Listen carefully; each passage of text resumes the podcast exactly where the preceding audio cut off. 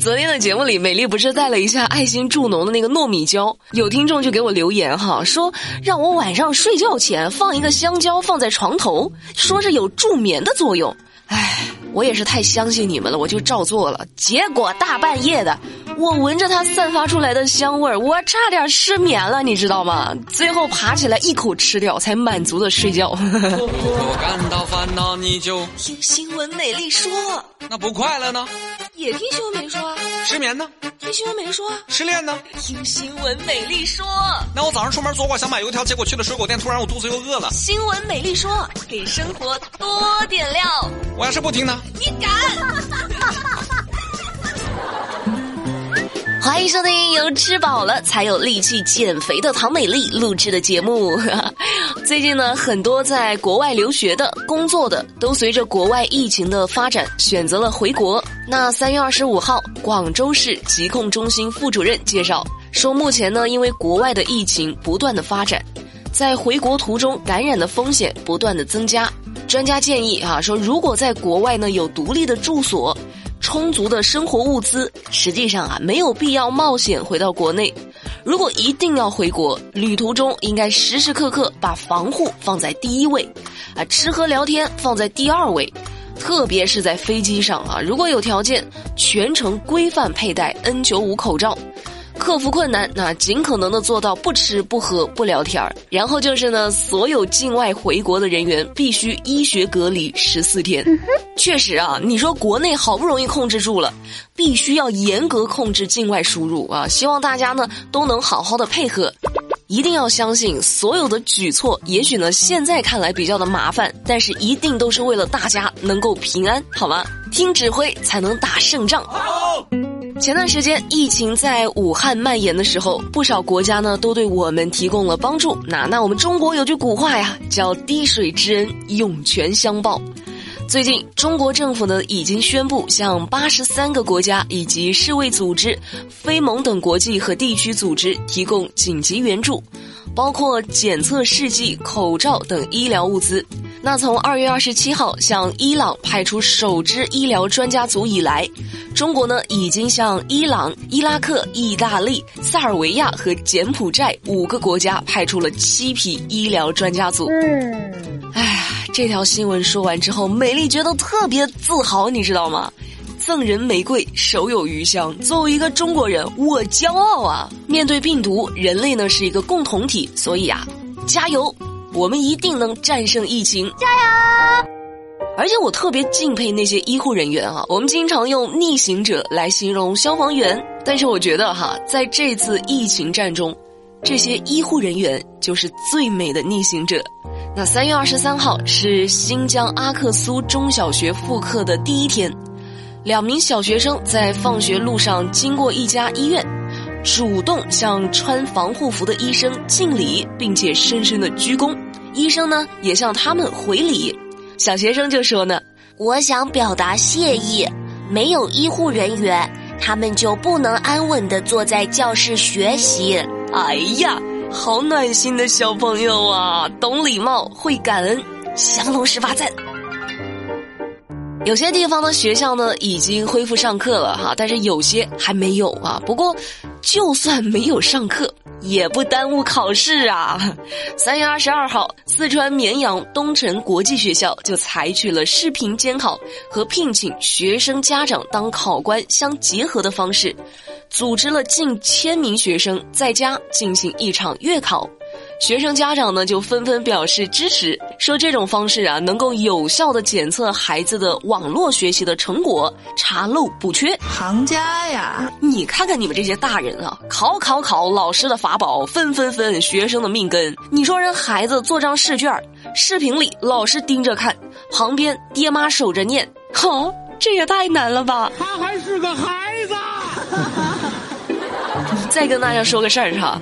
劳斯莱斯知道吧？宾利知道吧？停产了。由于新冠病毒肺炎疫情在全球的迅速传播，正在对汽车工业产生重大的影响。那全国各地的生产设施呢，正在关闭。包括超豪华汽车公司劳斯莱斯和宾利在内的多家汽车制造商宣布临时停产。英国所有的驾驶考试也将推迟。唉，怎么能这样呢？我五块钱的优惠券又又用不出去了，谁能比我贱？上哪儿领优惠券不知道是吧？我都说了多少回了，微信公众号 API 五九零，关注之后呢，把商品链接发给他，就能够收到优惠券，还有返利红包。API 五九零，记住了哈，是微信公众号，别搜错啦。我上个礼拜的返利红包啊，就都让我拿来烤鸡翅了，烤鸡翅哎。太香了哦，香到啥程度呢？啊，三月二十四号，广东佛山禅城公安就通报了一起盗窃案。三月十八号，一家烧烤店的老板就报警了，就说啊，我们店的三十斤鸡翅啊和一箱干鱿鱼不见了，被偷了。那民警呢，通过相关的线索，快速的锁定了嫌疑人戴某。这戴某呢，曾经是这个烧烤店的一名员工。戴某就说呢。我偷东西的原因啊，就是贪吃。我饿了，我想吃。我偷来的三十斤鸡翅，我两天我就吃完了。呵呵，问世间鸡翅为何物，直叫人哈喇子直流。你要脸不要脸？两天就吃完了三十斤鸡翅。哎，伙计，你晚上睡觉的时候就不会梦见一群没有翅膀的鸡跟你打架，找你算账吗？说着说着，我都饿了。哎，你们吃过麻辣诱惑吗？就是，我记得小时候就老吃麻辣诱惑，什么麻辣啥的，但是现在呀，可能吃不到了。为啥呢？三月二十三号，北京市人力资源和社会保障局公布了二零二零年第一批八家用人单位的重大劳动保障违法行为。其中，北京麻辣诱惑食品有限公司、天津热辣食品有限公司因为拖欠四十余名劳动者工资五十五万余元，旗下的子公司呢拖欠二十九名劳动者工资二十一万余元。但是呢，这都一个德行啊，就是拒不改正。目前，他们已经被列入了拖欠农民工工资的黑名单。唉，干啥呢？你这？人家帮你做事儿，你发工资不是天经地义吗？干啥还非得拖欠还不发呢？你说你是不是缺德？像话吗？这个？哎呀，我曾经最爱的麻辣诱惑，居然拖欠工人的工资，我再也不吃了！哼，玩去！说真的哈，人家员工给你上班，他容易吗？肯定是不容易才出来上班的呀。